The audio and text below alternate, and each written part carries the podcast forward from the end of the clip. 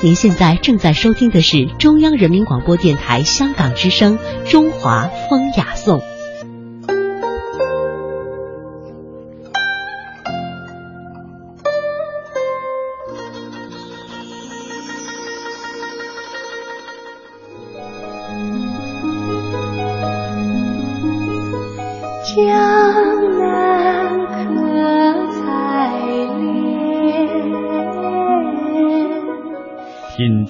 文化精髓，颂华夏历代风雅。现在陪伴各位的是中央人民广播电台香港之声的《中华风雅颂》，我是小东，我是从容。茶是中国人的典雅的传统饮料。之前的节目中呢，我们曾经跟大家讲述过中国饮茶的由来和几种名茶的传说。这几天天气越来越暖和了，春天到了，我们想起一味茶叫做碧螺春。那它的由来是不是真的和春天有关呢？春天又是百花盛开的季节，那有名的牡丹花茶，像这个白牡丹花茶，还有茉莉花茶，那它们又有怎样的故事和传说呢？今天我们想继续邀请你坐下来，捧起这一盏诗情画意中国茶。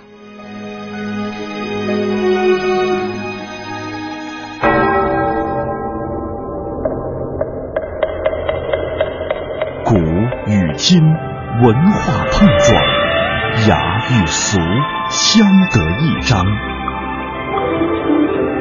与古人对话，和文化同行。这里是中华风雅颂。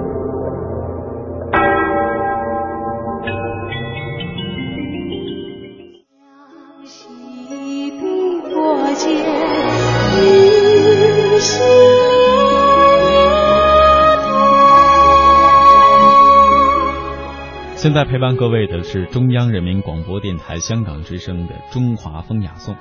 今天啊，我们为您继续讲述中国茶的那些有趣的故事。那在节目的开始，我们提到了一个问题：碧螺春的由来是不是真的和春天有关呢？下面就来为您讲讲关于碧螺春的传说。碧螺春的名字很美，有诗中这样说：“洞庭无处不飞翠，碧螺春香万里醉。”它是中国的十大名茶之一，属于绿茶，已经有一千多年的历史了。因为它产于太湖的东洞庭山以及西洞庭山一带，所以又称为洞庭碧螺春。相传很久以前呢，洞庭的西山住着一位勤劳善良的姑娘，名叫碧螺。姑娘从小失去了父母，她有一副清亮圆润的嗓子，唱的歌啊也是特别的动听。人们都十分喜欢他。东洞庭山上住着一个名叫阿祥的小伙子。阿祥从小以打鱼为生，不但精通水性，而且武艺高强。他救贫济困，见义勇为，心肠也特别好。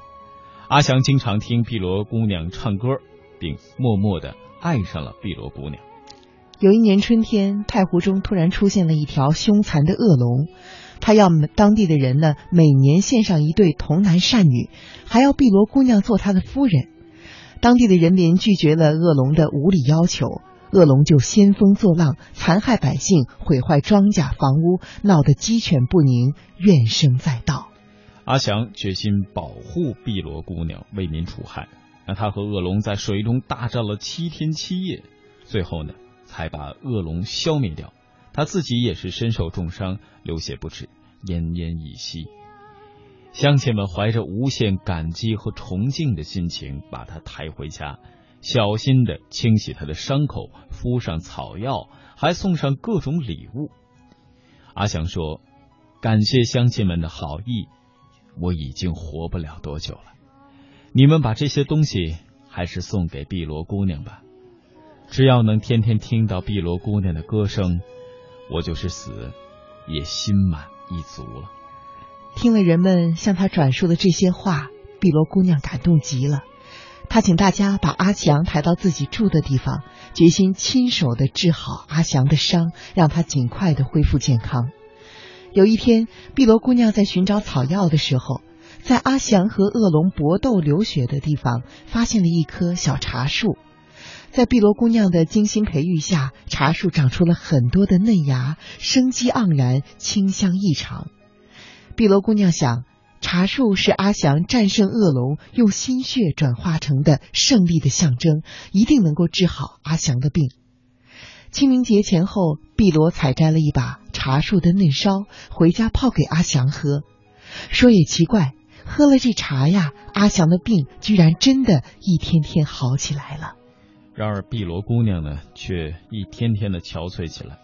原来碧罗姑娘把精气和力量都凝结在了这棵茶苗上。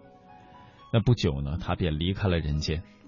阿祥和乡亲们一起把姑娘埋葬在了茶树的旁边的山峰上，而这山峰后来就叫做碧罗峰。从此以后，阿祥也努力的培育茶树，采制名茶，从来佳名四佳人。为了纪念碧螺姑娘，又因为这种茶在春季采摘，就取名为碧螺春。关于碧螺春呢，还有一个传说。相传呢，曾经有一个尼姑上山游春，顺手摘了几片茶叶，泡茶之后发现奇香扑鼻，脱口就说香的吓煞人，因此当地人就将这种茶呢叫做吓煞人香。到了清代的康熙年间，康熙皇帝在试茶的时候品尝了这种茶，倍加赞赏，但是觉得下煞人香这个名字实在不是很高雅。因为这种茶的茶汤颜色碧绿，卷曲如螺，所以就题名为碧螺春。碧螺春的香气非常特别，由于洞庭山地理环境独特，四季花朵不断，茶树与果树间，所以呃都出现了这种茶树，也是种植这种茶树的地方，所以碧螺春茶叶呢也具有特殊的花朵的香气。碧螺春。卷曲似螺，边沿上一层均匀的细白绒毛，泡在开水当中啊，就犹如雪片飞舞，慢慢的舒展成一芽一叶，汤色碧绿，味道清雅，经久不散。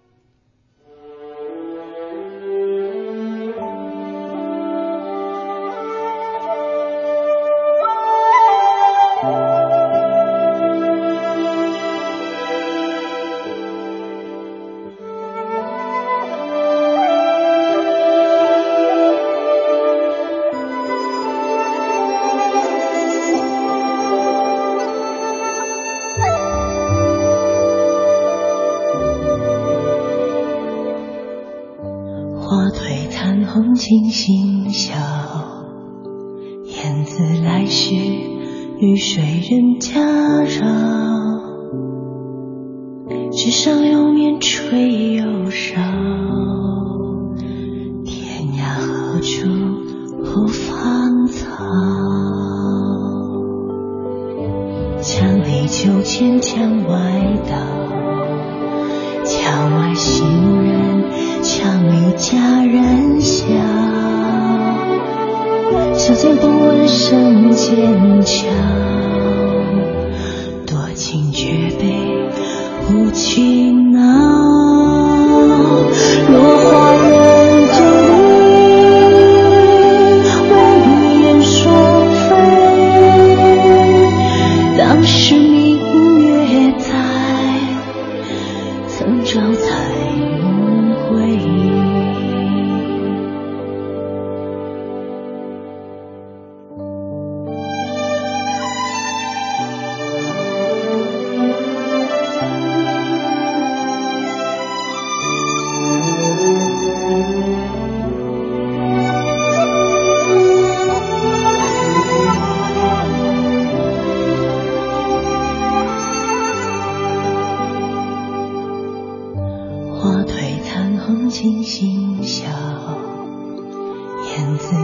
曲：雨水人家绕，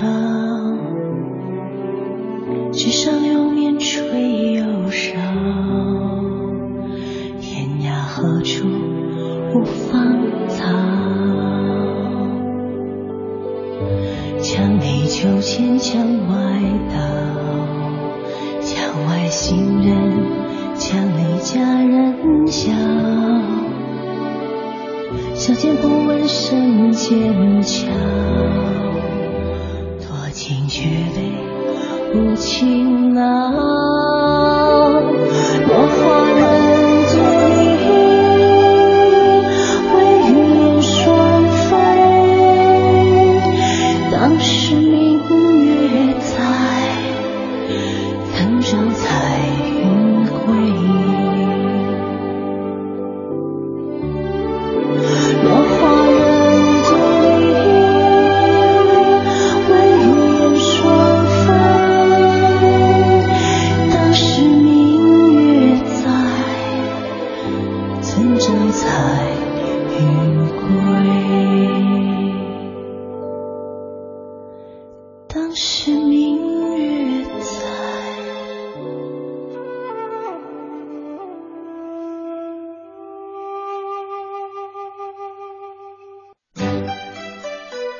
每天一小时，请随我们走进大观园，感受红楼儿女的情怀；每天一小时，随我们坐进白鹿书院，听诸子的治家格言；每天一小时，可邀李白品美酒，白居易赏梅花。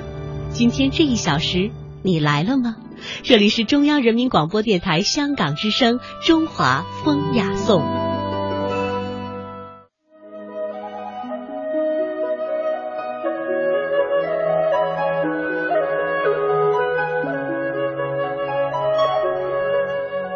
这里是正在播出的来自于中央人民广播电台《中华风雅颂》。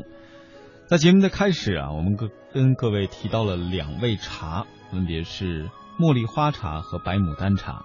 那下面先要讲的是哪一个传说呢？先卖个关子，听着故事，也许各位会有所了解。嗯，传说啊，在西汉时期呢，有一位名字叫做毛义的太守，因为他看不惯贪官当道，于是就弃官随母亲去深山老林归隐。母子俩来到一座青山前，只觉得异香扑鼻，就向一位老者询问。老者说：“这香气啊，来自于莲花池畔的十八朵白色的花。”母子俩见此处好像是仙境，就留了下来。有一天，毛义的母亲因为年老加之劳累病倒了，毛义就四处寻药。另外有一天，毛义呢又梦见了那位老人。那原来他是一位白发银须的仙翁。仙翁说呀，治你母亲病需要用鲤鱼配新茶，缺一不可。但是这个时候正是寒冬季节，毛义到池塘里破冰，终于捉到了鲤鱼。可是冬天到哪儿采新茶呢？正在为难之际，那十八棵白色的花就变成了十八棵茶树。树上长满了嫩绿的新芽叶，毛义马上就采下来晒干。白毛茸茸的茶叶呢，竟然像朵朵白色的牡丹花。他就立刻用新茶煮鲤鱼给母亲吃，而母亲的病啊，果然也好了。这个传说一传十，十传百，后来这一代产的茶都叫做白牡丹茶。白牡丹茶啊，产于福建省的福鼎市政和县等地，它是福建的历史名茶，属于白茶。白牡丹的茶叶呢，叶张肥嫩，叶色灰绿，加之以银白的毫心，呈现出抱心形。叶子的背面呢，遍布洁白的绒毛，冲泡之后，香气鲜嫩持久，滋味清纯微甜。白牡丹茶的茶色呢是杏黄明亮，或者是橙黄清澈，叶脉微红，布于绿叶之中，有红妆素果之誉。绿叶托着嫩芽，宛如蓓蕾初放，真的是配得上它的美名——白牡丹茶。常喝这种茶呀，可以退热去暑，令人精神愉悦，心旷神怡。那么提到茶，我们可能很多人很喜欢一种食物。说不定各位在听节目的这一天早上就会尝上几口，是什么呢？就是茶叶蛋。一枚温暖的茶叶蛋，可能是很多人上班或是早餐必不可少，却又满足味蕾的回忆。用茶叶来煮茶，不仅味道很美，而且还会有特别的效果。接下来呢，跟大家来说一个有趣的实验。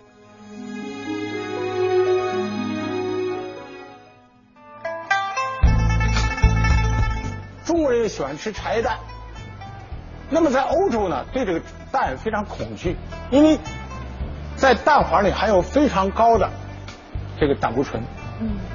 所以我们那时候在欧洲做体检，体检完了他可以给打打一单子，说你这一个一个礼拜最多吃两个蛋。嗯。实际上呢，我们中国这茶叶蛋做完了，你就没这顾虑，因为茶叶煮完之后，它把茶叶的很多成分渗透进去了。就我曾经在七十年代，我曾经做过一个实验，就是三组兔子，第一组兔子吃普通的饲料，第二组兔子在它的饲料里加大量的鸡蛋黄，第三组兔子在加鸡蛋黄的同时，我们到茶叶店买了一些高沫，那时候茶叶店最便宜的叫高沫，就是各种茶卖完之后剩的那个全成沫了，把那沫凑一块就叫高沫，里边也有红茶，什么茶都有。我就把那沫拿回来添在这个第三组兔子饲料里，等实验做完了解剖的时候，加了鸡蛋黄的这组兔子主动脉里全是斑块，加了茶叶沫的干干净净。这就告诉我们，茶叶有非常好的降脂作用。嗯。所以我现在奉劝大家一句话：别老迷信西药，老吃那降脂药。你回家天天好好喝茶，比喝降脂药安全多了。粗茶淡饭吃出铁汉，是我们从古到今的一句话。你看那农村小孩摸爬滚打，什么都吃，壮着呢。那城里这孩子天天在屋里待着，你说出来全缺钙，对不对？说我在婺源，这个产茶地方，我采集了三月、四月、五月、八月四个月产的茶。三月就是明前茶，明前茶最贵，但是测完了固体物质最低，茶多酚含量不高。四月的反而最好，五月的稍微差一点，八月的呢就有很大的变化。嗯，也就是说，喝茶不要去追求那种贵呀、名钱呐什么，你就喝点四五月份的普通的茶。嗯，这些茶反而会更健康。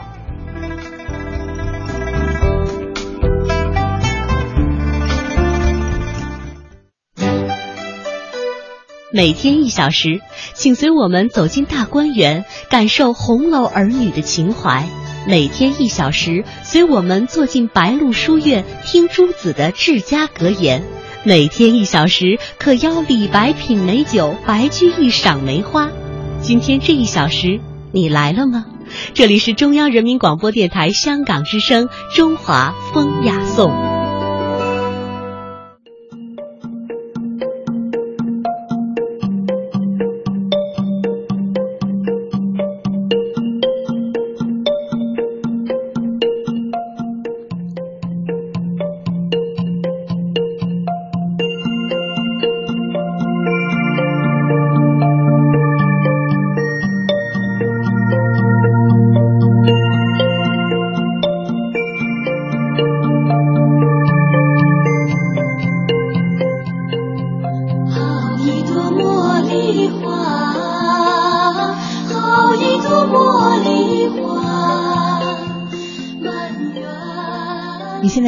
的是中央人民广播电台香港之声的《中华风雅颂》。今天我们和你聊的是诗情画意中国茶。下面呢，我们想用两首歌为大家介绍两种茶。第一首歌就是现在陪伴我们的这首经典的江苏民歌，一定已经猜出来了。我们马上要介绍的这位茶呢，就是茉莉花茶。茉莉花茶有一个美誉。在茶里可以闻到春天的气味。据记载啊，茉莉花呢最早是起源于古罗马帝国，在汉朝时期呢，通过海上的丝绸之路到达了古波斯、天竺，到了印度之后成为了佛教圣花，之后又随着印度佛教传到了中国的福州。茉莉花在唐朝的时候被认为是玉骨冰肌、淡泊名利的象征，代表着士大夫的气节。人们认为啊，茉莉花一出，则百花不香。从那时候开始，茉莉花就成为了天香，与菩提均为佛家的圣物。慈禧太后对茉莉花有特殊的偏爱，慈禧认为自己肤如凝脂，肌如皓雪，于是啊肯呃规定旁人均不可呃这个染指茉莉花。